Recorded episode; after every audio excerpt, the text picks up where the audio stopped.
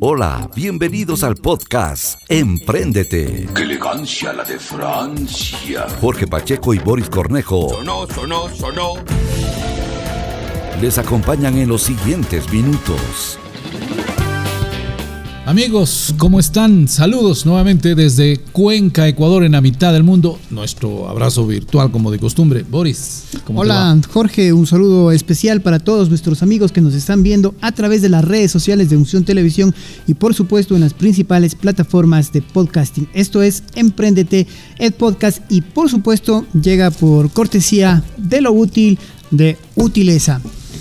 Somos distribuidores de artículos de oficina, escolares y artículos de temporada. Encuéntranos en los principales autoservicios del Ecuador. Como siempre, también estaremos con un kit entregando a nuestro invitado de lo útil de Utileza. Jorge.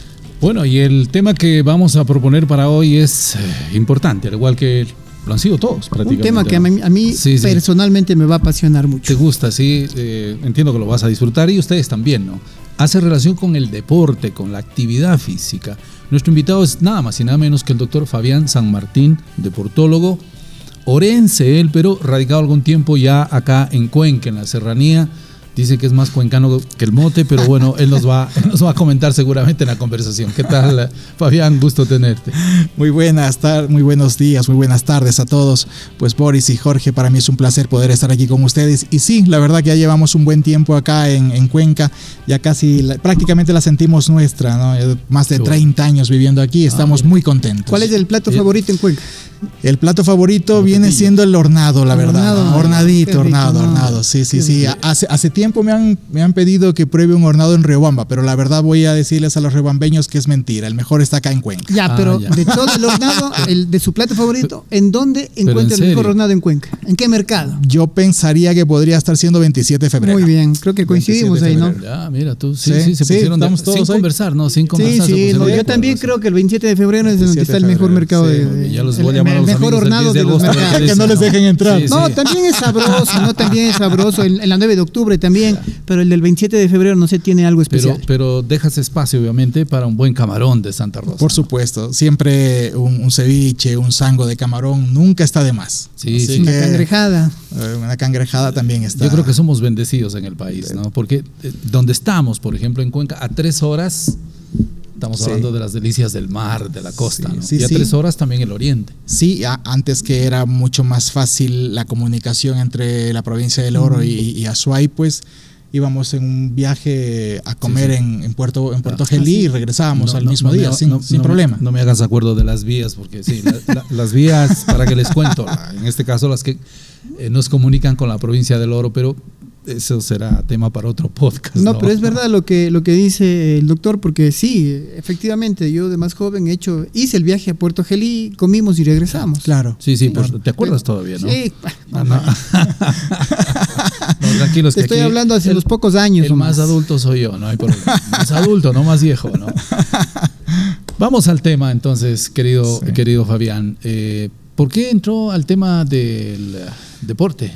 Bueno, es- esa es una pregunta ramas en el mundo de la medicina, ¿no? súper, súper, súper larga de contar, pero voy a tratar de resumirla Ya. brevemente. La verdad es que eh, siempre he hecho deporte, siempre me Ah, ha ya. gustado el deporte, eh, lo practicábamos mucho en mi colegio, en mi escuela. ¿Cuál de ellos? Eh, baloncesto, Oh, ya. jugábamos baloncesto. Entonces, eh, cuando vine a estudiar medicina, eh, no tuve la oportunidad de combinarlo apropiadamente y lo dejé realmente. Además, que siempre digo que no era tan bueno, ¿no? Entonces, eh, Ya. había, que, había que dedicarse a otra cosa, ¿no? Entonces, eh, pero conforme iban saliendo las especialidades iba, y las iba conociendo, me iba dando cuenta que no eran para mí, que no, no me llenaban en lo que yo pretendía dedicarme, a lo que me iba a dedicar el resto de mi vida. Entonces, en ese contexto, eh, no teníamos mucha información todavía y pues que veíamos que el, el único que se vinculaba un poco al dos deportes era el traumatólogo. Entonces digo, mira, de pronto voy a ser traumatólogo y voy a, voy a meterme por esta línea. Pero cuando pude eh, hacer mucha práctica traumatológica me di cuenta que, Que no era lo mío, que no era lo mío. Entonces decidí ir por otro camino y abrir un poco la, la- la línea de vista y entonces me he ido a vivir en Guayaquil, donde tuve la oportunidad de trabajar en la Federación Deportiva Nacional del Ecuador en la parte de rehabilitación de lesiones deportivas. Entonces allí eh, tuve la oportunidad de conocer a un médico del deporte. Entonces él me mostró algo más que había allí aparte de hacer lesiones deportivas. Entonces dije, pues bueno, esto creo que va Por ahí siendo. puede por ser. ahí va la cosa, por ahí Pero va la entonces, cosa. ¿a qué se dedica exclusivamente un deportólogo? Bueno, un médico Un, deportólogo. un- un médico deportólogo tiene, eh, yo, le, yo lo he dividido en dos grandes eh, vertientes. La una que es la de salud y la otra que es la de deportes. Ya, ¿Lo divides En- tú eh, o así es? La verdad que es así, la verdad que es así, sino que para hacer esta interpretación hay que haber leído bastante de la esencia de la especialidad. Y eso es lo que tuve que hacer primero, eh, entender qué era yo para saber a qué me tenía que dedicar. Porque normalmente dice usted va a ser comunicador porque ya ve lo que hace el comunicador, pero Claro. porque tiene mucha historia de por medio. Sí, sí. Bueno, y es amplia Y- también. claro, por supuesto, cosas. por supuesto. En, en cambio, en la medicina del deporte era como que no se descubría qué era. En otros países, más en Europa, por supuesto que está desde tiempo atrás. Pero no teníamos ese nivel de comunicación que tenemos ahora. Consideren que yo estoy hablando de esto en la época eh, cuando me he graduado ya de la universidad al, al- al- al año 2000, o sea, hace Ok. 24, 24 años. años 24 atrás, años, ¿no? 24 Ajá, años, sí. claro que sí. Entonces. Pero estamos eh, hablando del siglo actual, de alguna eh, manera. Eso, ¿no? eso sí, claro, claro, que, pero que veníamos con información atrasada Seguro. o limitada, en el acceso me refiero. Pero por ejemplo, ahí las redes sociales no estaban, No estaban en no eran lo que son ahora, No. ni tampoco teníamos inteligencia artificial claro, como ahora. claro que sí. Hoy, hoy por hoy nosotros nos estamos enterando de lo que ha pasado. Ha, ha muerto un- el principal eh, plusmarquista en este momento del- de, los- de la maratón. Ha fallecido el día domingo y nos enteramos minutos después de que falleció sí, un accidente seguro. de tránsito. O sea, fíjate ese nivel de comunicación, ese no había. No, no. Entonces, como, bueno, eh, he conocido a este médico y abierto un poco la, la- la mirada y, y decía yo, hay algo que a lo que uno se puede dedicar que es el área de deportes. Entonces, sí, pero es algo más que lesiones deportivas. Entonces empecé a investigar, a buscar un poco y me di cuenta que habían dos grandes vertientes, la de salud y la de deportes. Entonces, y yo siendo médico, ¿cómo podía estar vinculado a los deportes? Esa era la pregunta. Y, y la respuesta nacía en el hecho de regresar a la esencia de la medicina, que es la fisiología, la fisiología del ejercicio. Entonces, y dale, si haces fisiología del ejercicio, puedes entender lo que le pasa a un deportista, independiente del nivel que tenga, ya sea desde formativo hasta élite. Y lo otro era que esa misma fisiología que está en el ejercicio puede estar, puede traer y aplicarse a una persona común y corriente que está queriendo mantenerse saludable o que quiere recuperar su estado de salud. Y eso para nosotros se asienta en lo siguiente, rendimiento deportivo en deportes y en salud, prescripción de ejercicio. A ver, pero medio como para entender, un médico deportólogo, por ejemplo, forma parte del equipo de un atleta olímpico. Por, supuesto, Ya, es uno de sus ¿no? trabajos. Ajá. Ya, entonces, eh, fisiológicamente, eh, me imagino que el trabajo es llevar precisamente ese control fisiológico, ¿no? Es decir, si tiene exceso de entrenamiento, Claro. Es, eh, lo que hacemos allí es evaluarlo. Lo evaluamos, Ya. lo conocemos. Yo siempre hago el Haces cuento. Un seguimiento permanente. Y es un seguimiento constante, es un trabajo Ya. que justamente por eso es que no lo podemos llevar a cabo, porque primero, eh, si pensamos en dinero, que es lo que piensa todo, todo, todo político, al final es muy, Bueno, muy, no solo los muy- muy- políticos. muy costoso, ¿no? Nosotros también pensamos de alguna manera. Hay que vivir de algo. Claro, claro, claro que sí. En el Sí, buen sentido. Sí, sí, en el buen sentido, Sí. claro que, que, sí. nosotros pensamos, los políticos Pero- son mal Ah, no. pensados. Pero, pero el, problema, el problema es que piensas que te cuesta algo y que tienes que invertir y lo justificas. En cambio, el político Mm. no le interesa esa parte, le interesa nada más la parte Ujú. Pero no hay que meter a todos en el mismo saco. mediática. Tampoco. no, no, por supuesto que no. Estamos hablando siempre de los peores, Ok. no de los mejores. Seguro. entonces, entonces eh, lo evalúas y yo pongo un ejemplo allí. Es como comprar un carro. O sea, cuando vas a comprar un carro, no, de segunda me refiero, no lo compras a ciegas. Lo tienes que evaluar para saber en qué condiciones está y ahora saber cómo lo puedes llevar a él, sacarle el máximo provecho a ese carro. Esto es un atleta. Un atleta es conocer cómo responde él, su fisiología y ahora sí hacer una planificación para poderlo llevar a un mayor nivel, hacerle, darle un salto de calidad en cuanto a rendimiento. Pero eso requiere algún tipo de exámenes y todo eso. Evaluaciones, justamente eso es a lo que me dedico, ¿no? O sea, de ahí, de, de esta vertiente, de las dos vertientes, de las dos ramas de salud y de deportes, hay una, una área común que se llama evaluaciones funcionales. Entonces, las evaluaciones funcionales es conocer cómo está respondiendo tu corazón, cómo está respondiendo tus pulmones, tu músculo frente a las diferentes intensidades de ejercicio. ¿Y por qué hemos visto, por ejemplo, futbolistas jóvenes, deportistas de alto rendimiento, que han muerto en la cancha? Hay, hay dos, dos, posibles caminos. El uno, que sería el peor escenario en el cual esta persona nunca haya sido evaluada adecuadamente. Estamos hablando del acceso a, a, tecnología. Y ¿Me la, recuerdas al Chucho Benítez, por ejemplo? Por ejemplo. por ejemplo, sí, claro, claro. Pero él no entra en principio en esta primera definición que estoy poniendo, ¿no? Porque digo, es alguien que no tuvo acceso a, a, poderse evaluar correctamente para determinar si estaba sano o no. Ese no podría ser el ejemplo del Chucho. ¿Por qué? Porque él era un deportista de selección y era un deportista que ha sido comprado por eh, eh, personas eh, de, equipos muy grandes. En este caso se fue a, México primero y luego estuvo en, en, Arabia Saudita, si no me equivoco, no estoy, no estoy muy seguro, pero estuvo en Medio Oriente. Entonces, la cuestión es esta. Él sí tuvo, debía haber tenido esas evaluaciones. O sea, confiamos en que las tenía. Pero las evaluaciones lo que hacen es disminuir casi casi al máximo, pero no anular la posibilidad de eventos adversos como la muerte en el deporte. Porque, bueno, se ha dado casos de, muerte fulminante, ¿no? Y digo yo, por ejemplo, como empresario, en donde invierto millones de dólares no me la juego. por un futbolista, lo primero que hago es obviamente ver en qué estado físico está.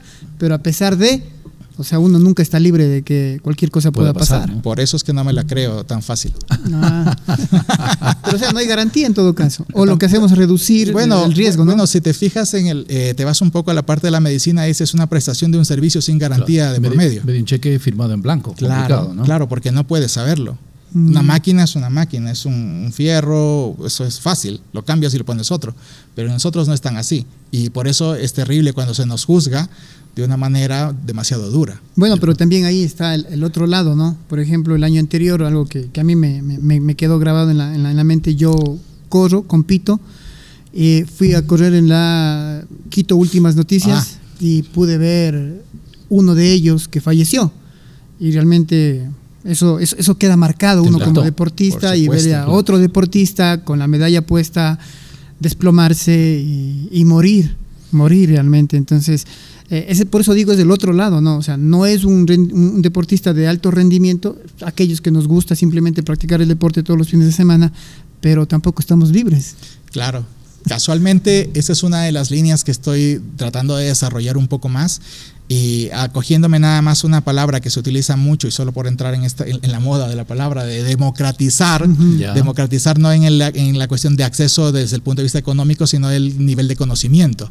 Entonces yo les digo que normalmente la gente no sabe que para correr siendo amateur te tienes que evaluar, que eso es lo lógico, por supuesto. Sin importar la edad. Sin importar la edad. Eh, eh, ¿Y cada qué tiempo? ¿Cuál es la sugerencia? De, hecho, de hecho, la edad es lo que determina la frecuencia de las evaluaciones.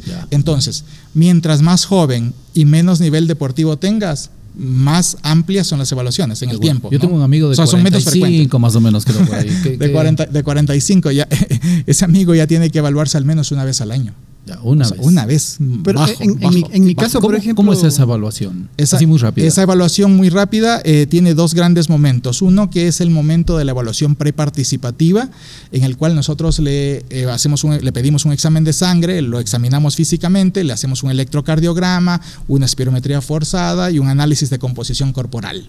Sí, todo eso es la primera parte, el primer gran momento. Y el segundo momento que es el de rendimiento deportivo, donde vemos cuáles son sus capacidades y aunque no sea un deportista de élite, tiene objetivos, tiene metas, él quiere superarse, quiere mejorar su nivel competitivo. No necesariamente para ganarle a otros, sino para superarse sus tiempos personales. Entonces lo que nosotros hacemos es allí, lo evaluamos y le asesoramos en justamente cómo mejorar ese nivel. Oh, ya. Pero por ejemplo, en mi caso yo no, o sea, empecé muy joven y hasta el día de hoy nunca me he hecho una evaluación como dice. ¿Cuál sería el riesgo? Yo, yo pensé que ibas a decir, y sigo, y sigo muy joven.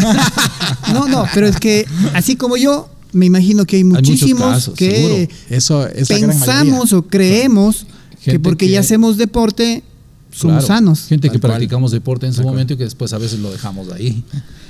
Eh, ¿Cuáles serían las consecuencias, me refiero me, lleva antes que todo a una frase eh, que se utiliza mucho y que yo le puse un, le hice un adendum ahí. Eh, decía, el deporte es salud. Solo han escuchado todos, todo el mundo ha escuchado eso. Firma Fabián. No, no, y le he puesto, todavía, no. todavía no, todavía no, todavía no. Ahí viene el adendum. Entonces, coma a la intensidad adecuada. Oh, Entonces, la intensidad de ejercicio que tú realices tiene que estar acorde a tus reales capacidades. Entonces, en ocasiones has visto que te has esforzado más allá de lo necesario, de lo necesario, más que de lo necesario, de lo que tu organismo puede responder adecuadamente. Entonces, ¿qué puede haber? Puede haber un daño. Y ese daño normalmente no se ve inmediato, es mediato o tardío. Entonces es lo que la gente no entiende. La gente asocia cuando alguien se muere y dicen, no, mira, igual hacía deporte, pero igual se murió. Claro. Sí, sí, pero no sabes que a lo mejor el nivel de exigencia que tuvo en el deporte fue lo que le terminó de matar. La vecina de la Sí, tan- pero tan sanito que era. Claro, Salía- no bebía, salía no fumaba, salía a correr y se murió de un infarto. Entonces la gente no entiende eso y entonces dice, ¿pero qué pasó? Y a, y a lo mejor yo suelo decir, por ejemplo, con la gente que ahora está muy de moda hacer maratones. La gente hace maratones, se levanta hoy día destapado De- y dice, voy a correr una maratón. Hace maratón de Y- todo. Y, y- y- y al mes siguiente ve otra maratón en una ciudad que le gusta y que quiere ir a conocer y se anota y va a otra maratón. Digo, eso es una locura porque hay que explicarle fisiológicamente qué es lo que le sucede al corazón cada vez que late a ese nivel de, De de- acuerdo. de frecuencia. Sí, sí, yo y eso dicho. es, eso es daño cardíaco. Yo te he dicho, no, te, de- no de- te de anotes hecho, a cualquier maratón. Yo tengo, no, no, yo sí tengo una maratón que la corrí aquí en, en Cuenca No, no, y, como cinco o seis media maratones. El, el año anterior la hice tres. Me consta que Pero en realidad eh, ninguna competencia es igual. Por supuesto. Hay competencias que me siento súper bien y en donde realmente doy todo y hay otras que no me siento tan bien. O sea, y no logro mis tiempos y no sé por qué. Es el mismo tiempo, el mismo espacio, pero no son iguales. Considera, el circuito es diferente. No, no, son los mismos, aquello. absolutamente Ah, mira. todo sí. lo mismo, pero ninguna pasar- carrera, ninguna carrera es que- igual. Y por ejemplo, Boris, corriendo en, en- en- al nivel del mar, que uno dice, wow, es el nivel diferente. del mar claro, es diferente. diferente. Claro. Pero, por diferente. ejemplo, la mejor carrera que he tenido es justamente y paradójicamente la que decía en donde pude ver a un deportista morir. Ah. Fue la Quito, Quito, mira, la, la- la más alto los que 15 Cuenca. kilómetros, Claro. más alto. O sea, 2,800. Pero sin embargo me sentí espectacular. Claro. Entonces- primero, primero hay que considerar la distancia. Segundo es el nivel de preparación. Y tercero es cómo llegas con esa preparación. Entonces hay, hay que entender que el, el realmente es una ciencia. Nosotros tenemos otra frase muy acuñada en medicina que es la medicina es una ciencia y es un arte. Y yo la he trasladado al entrenamiento deportivo. Y les digo a los entrenadores, ustedes tienen que tener mucha ciencia, mucho conocimiento, pero adicional a esto tienen que tener el arte de poder interpretar cómo se siente este individuo frente a la carga que le estoy poniendo de entrenamiento hoy. Entonces, eso hace que respondas diferente. Recuerda que no somos una máquina, tenemos respuestas fisiológicas que pueden estar hoy todo de buenas, mañana no tan buenas y pasado peores. Entonces, eso es lo que hay que entender. A eso nos dedicamos. Evaluamos eso, le inteligenciamos para que... La idea es que cuando tú haces una carrera, una competición, hoy lo que yo trato de venderle a la gente es primero una experiencia en torno a la evaluación. Y lo segundo es que su experiencia en la carrera sea la mejor, que la disfrute. Yo tengo una persona que ha corrido 47 maratones. Wow. Y ha corrido la última ahora, la, la 48, la ha corrido. Uy, ¿cuántos y años tiene? 48, Tiene desde el primer 48. año. Tiene 48 también. Una por año. Ha- primer no, ha corrido, ha corrido cuatro, cuatro por año los dos últimos Mira años. tú. O sea, es una locura lo que él ha hecho. Pero desde que estamos ¿Pero es trabajando, posible? eh, es posible y, y- y él ha corrido con mucha suerte, que no tiene, no tiene ninguna O él está exagerando un No, poquito. pero- eso es demasiado. Pero de hecho en es Quito, en. Quito y cuando yo corrí mi primera maratón también eh, hay el- el- lo que se conoce o se autodenomina el, el hombre maratón y él tiene el objetivo de llegar a 100 maratones Claro. y creo que ya va por las 90 Claro. Y se le ve completamente sano, claro. Lo que dicen no sabemos qué pueda pasar Claro, luego, ¿no? Claro. No sabemos, no sabemos el grado de afectación. Mm. Por eso te, te digo, o sea, cuando él me, ha, él me ha contactado para, y me ha contado la primera parte, yo lo primero que le he pedido es un electrocardiograma.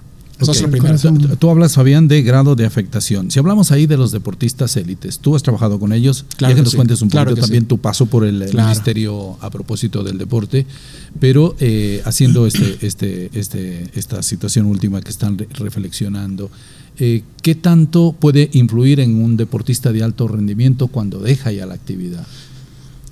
E- Eso es una de las partes más delicadas realmente y es en las que poca se- poco se ha trabajado. Es el periodo de desentrenamiento. Ujú. Imagínate que tú tienes un corazón, eh, para que más o menos tienen idea, tienen idea ustedes ya, está latiendo en una maratón eh, a 170 latidos por minuto durante 3 y 4 horas, en dependencia del tiempo que hagas, ¿no es cierto? Que va por ahí.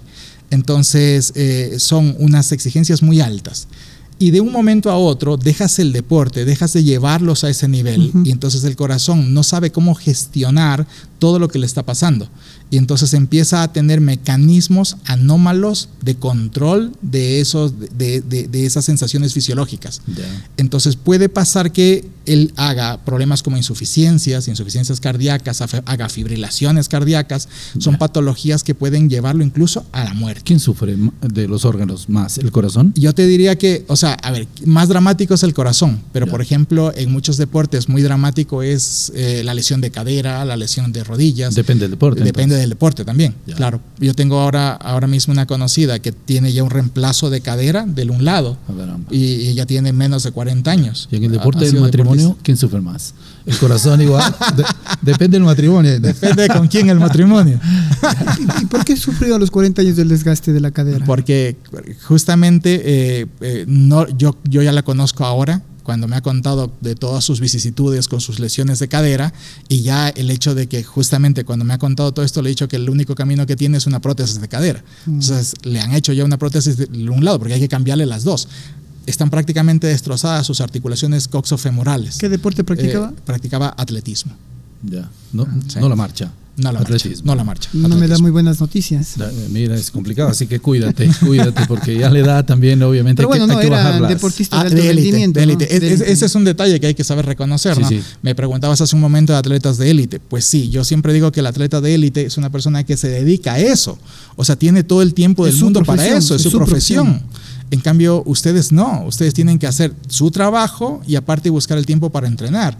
Entonces es muy diferente. Y cuando se lesionan, ustedes tienen que seguir trabajando para poder pagar la rehabilitación de las lesiones. Sí, Claro. pagarle al En- deportólogo, porque si no, ¿cómo? En cambio, en cambio el, el- el atleta no, él, él- él está, tiene que descansar, entonces su proceso de recuperación es mucho más acelerado y ese es un error que estamos cometiendo en compararnos el- la gente, los amateurs con los atletas de élite.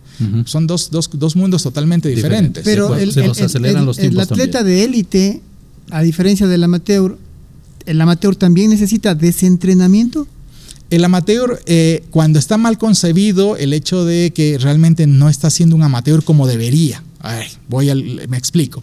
Normalmente hay entrenadores ahora que están llevando a los amateurs a exigencias muy altas, que no son realmente Se están preparando para maratones, media maratones, demasiadas, demasiadas y demasiado pronto. O sea, acelerando procesos. Porque eso es lo que vende esta gente. O sea, yo te voy a llevar a esta maratón, yo te voy a Mm. llevar a esta de acá y, es- y eso. Y, y desde mi Claro. gusto Que vas está a muy bajar mal. tiempos, que vas a Claro, terminar, claro. Y desde pero- mi gusto está muy mal. Sí, y no es solo mi gusto, sino que fisiológicamente no es apropiado. Pero y por ejemplo, para prepararme para una maratón, ¿cuál es el tiempo adecuado siendo amateur? Siendo amateur, depende de la historia que ya lleves de por medio. Quiero decir con esto que si ya hay gente que ha sido deportista toda su vida y que se le ocurre ahora mismo empezar a correr. De hecho, tengo un- un- uno de mis grandes amigos que es una persona que practicaba deportes de contacto toda su vida. Y un día, eh, hace, hace ya, yo ya llevo en la universidad seis años, hace cinco años él ha decidido empezar a correr. Lo hemos puesto a caminar primero durante tres meses para que camine, para que se vaya adaptando a algo que es muy diferente a lo que él hacía. Hoy ya tiene corrida una maratón y tiene unas dos o tres medias maratones y, y está preparándose para correr un medio Ironman. O sea, Wow. fíjate cómo es un proceso muy largo. No estoy diciendo que tres, cuatro años sea lo adecuado, pero sí estoy diciendo que hay que tomárselo con mucha calma. Bueno, en, Que no en- es- en realidad yo creo que cuando empezamos sí hay un poco de irresponsabilidad, podría decir Por yo, y hacernos un media culpa.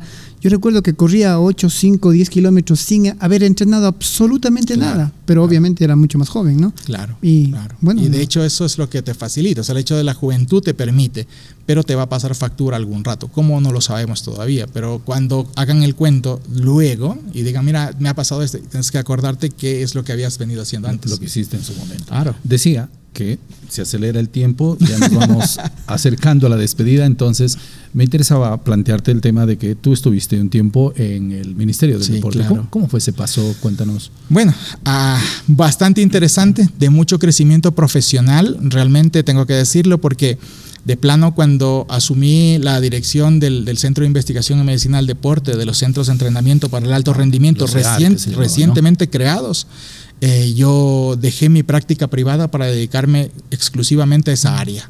O sea, porque ese era el, era el reto, ¿no? Era, el reto era instaurar un, una, Modelo, un modelo, un modelo de gestión que sea altamente eficaz y eficiente con los deportistas del plan nacional. Y la verdad es que nos fue bastante bien. Un tiempo, una, una, época muy dura, muy dura porque romper todos los esquemas que venían establecidos ya desde el ministerio, que para mi gusto eh, han sido siempre demasiado caducos, no han estado mm. al orden del día.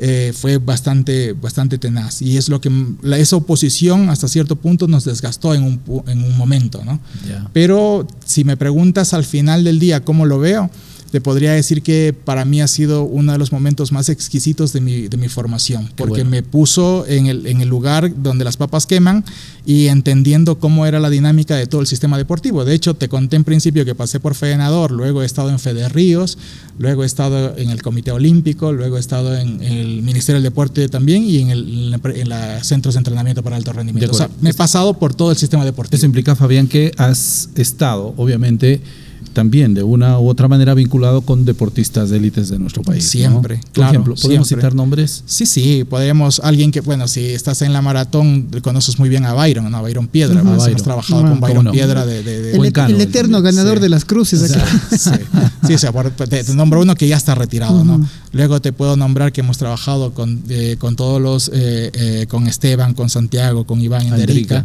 Te puedo ganadores. contar que hemos trabajado con los marchistas, con el mismísimo Claudio, con, con Magali, Villa, eh, Magali Bonilla, trabajo hasta el día de hoy. Sí, de Sigo, seguimos trabajando.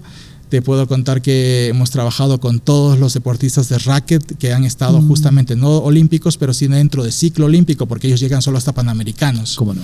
Y hemos estado también, he tenido la oportunidad de evaluar a nuestro tenis mesista, eh, Miño, también lo he podido evaluar, le he podido hacer un seguimiento a él. Eh, hemos podido trabajar también con, con, eh, con salas, por ejemplo, en, en, en las pesas.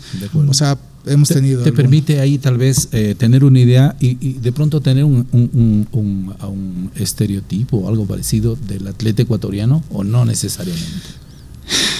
El atleta ecuatoriano, para mí, un virtuoso. Yeah. Un virtuoso. ¿Y qué tan cierto es que el hecho de ser de raza negra es mejor? Eh, para ciertos deportes, por supuesto. ¿Ah, sí? Por, por supuesto. Todos los de velocidad por ah, supuesto. en atletismo, velocidad. En atletismo, velocidad. Para el fútbol, por eh, ejemplo. Eh, pues que en el fútbol eh, eh, aquí es un poco diferente, porque en el fútbol depende del puesto en el que juegue. Ahí vienen los o, memes, ¿no? Ahí vienen los memes en el fútbol. depende, después, depende del puesto que tengas, ¿no? Entonces, si, si eres... ¿Crees tú eso? funciona, funciona yeah. mucho. Nosotros de plano los perfilamos, dice, los caracterizamos. O sea, nos hacemos de, el perfil del jugador ideal por puesto. Des, oh, yeah. No solo desde el ámbito periodístico, ustedes votan por el no? mejor claro, centro delantero sí. y todo eso.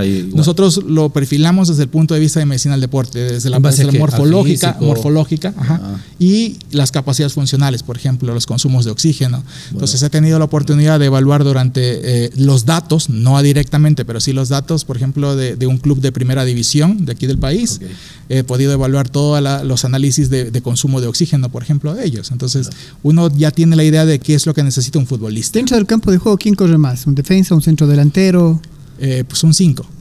Claro, el 5 es, es, el, el, que corre más. El, corre caminos. El 5 sí, tiene que tener, este es un dechado de, de virtudes no, en, el, en, el, ámbito fisiológico. ¿Y es diferente la, el tratamiento de él? Eh, el entrenamiento debería ser, debería ser personalizado en el contexto de los, de los eh, en este caso, mediocampistas versus los, eh, los, Defensa, los defensas y los delanteros. Claro que sí. No hay que, hacerlo, que... no hay que hacerlo al ojo, entonces, como lo hacía de pronto el profesor de educación física de los colegios a la antigua. ¿no? Cuando veían flaco, alto, los brazos largos, al básquet. Claro. Uh -huh. No sé, te veía patucho a jugar fútbol. Funciona, funciona. Ahí, ahí tendríamos que nosotros pensar en, en tres cosas que yo las tengo bastante definidas también. Soy, trato de ser muy esquemático y les digo, una cosa es la condición física de una persona, otra cosa es qué tan aplicado es técnicamente y otra qué tan tácticamente es aplicado. Entonces, cuando ustedes contratan a un entrenador que es muy virtuoso en el cuento de hacer un buen esquema de juego, pues el tipo está viendo la táctica muy probablemente le está uh -huh. preguntando a su preparador físico que, eh, cómo están en la condición física. De acuerdo. Entonces, cuando ustedes eh, ¿Y piensan. Hoy en día que haces un seguimiento ya. Hoy, hoy hay, un, hay un seguimiento eh, sí, en, en, el, momento. Fútbol, claro, en el momento ¿Cuántos pases está, das? Buenos, malos. Etcétera, ellos, ellos etcétera, tienen, ¿no? tienen sistemas de, de, GPS continuos que tienen, te dan información. Debe haber aplicaciones para por llevar supuesto, todo ese control. Por supuesto, ¿no nosotros utilizamos lo, lo, más, yo digo lo más arcaico, pero es que es lo que se hace, utilizar la frecuencia cardíaca durante una planificación de un entrenamiento, como doy clases en la UPS, pues eso les enseño a mis estudiantes, a que aprendan a hacerlo.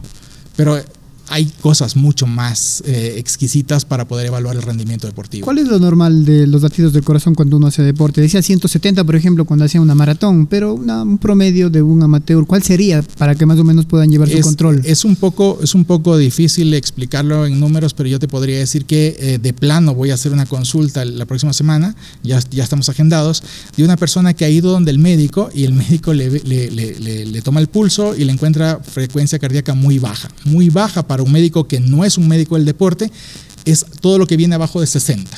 ya. Entonces, todo lo que está abajo de 60, él dice, pero ¿por qué tiene abajo de 60? Eso, eso es bradicardia. Pero para nosotros en el contexto del deporte, eso es una bradicardia sinusal. ¿Producto de qué? De un corazón hipereficaz. Es un corazón que está entrenado. Ya. Entonces, en castellano. en eso. castellano, en castellano, una bomba que bombea más volumen con menos prendidas. Ya. Pero de un deportista. De un deportista. De un Oye. deportista independiente del nivel. Ahora, te voy Ya, a pero decir. eso una persona normal sí sería... Claro. Alguien ejemplo, que no sea deportista sí sería malo. sí sería malo, por supuesto. Si es una persona que no juega ni carnaval Ah, y ya. tiene 40, pues Sí. sí, estamos en problemas. Le quitan el balde y hasta Claro, luego. Seguro. claro, claro, seguro. Gracias, Fabián, por estar con nosotros. Lamentablemente, el tiempo se nos. eh, Así es, Fabián, gracias también por haber eh, estado con nosotros en este podcast y como siempre queremos entregarle el kit de Utileza. Lo útil de Utileza, ya lo saben, estamos en los principales autoservicios del país. Mi estimado Fabián, para que usted haga sus registros de Muchas sus gracias. deportistas, el kit de Utileza. Muy bien. Fabián, gracias por estar junto a nosotros. Tal vez alguna reflexión final sobre lo que hemos conversado. Pues- desde tu ámbito, obviamente. Sí. Faltó sí. tiempo, ¿no? Sí, Sí. Yo, yo le decía, yo puedo dar, yo puedo dar seis horas tranquilamente de clases. no, no. Así que hay, que hay que pararme. No, dos cosas. Lo primero es siempre agradecerles a ustedes por la invitación. Lo he disfrutado realmente porque Pues ese- es esa parte de contarlo desde otra perspectiva no tan formal, ¿no? Así es. Y lo, y lo otro es que eh, si ustedes van a iniciar práctica deportiva, por favor, tómenselo con más responsabilidad. Traten de asesorarse adecuadamente, que esto es como cuando uno contrata el seguro del carro por primera vez y no lo utiliza en ese año, piensa que no funciona, que no sirve. Pero entonces ahora sabemos que la evaluación sí es parte primordial del empezar con una correcta práctica deportiva. Lástima que a los Muy bien. 20 años me A vengo a enterar de eso yo. Mira tú, has perdido cuántos A años. los 20 años me vengo a enterar de aquello. mira. Bueno, no te arrepientas. No, no. Nunca es esto no tarde. Claro, pero- nunca es pero- tarde. Como dice pero la canción, pero ya lo como ya dijo, pasado. con el tiempo veremos qué es lo que pasa. Pues, ya, ya- supuesto. ya me dejó más preocupado que. No, tranquilo. Bueno, vamos a agendar una, cita para, agendarle una para cita. Boris la próxima semana. Seguro que sí. Es posible, que sí. Seguro que sí. Muy claro bien. que sí. Gracias por estar con nosotros No. y a ustedes, por supuesto, por estar al otro lado. Abrazo virtual, como siempre, desde Cuenca. Hasta la próxima.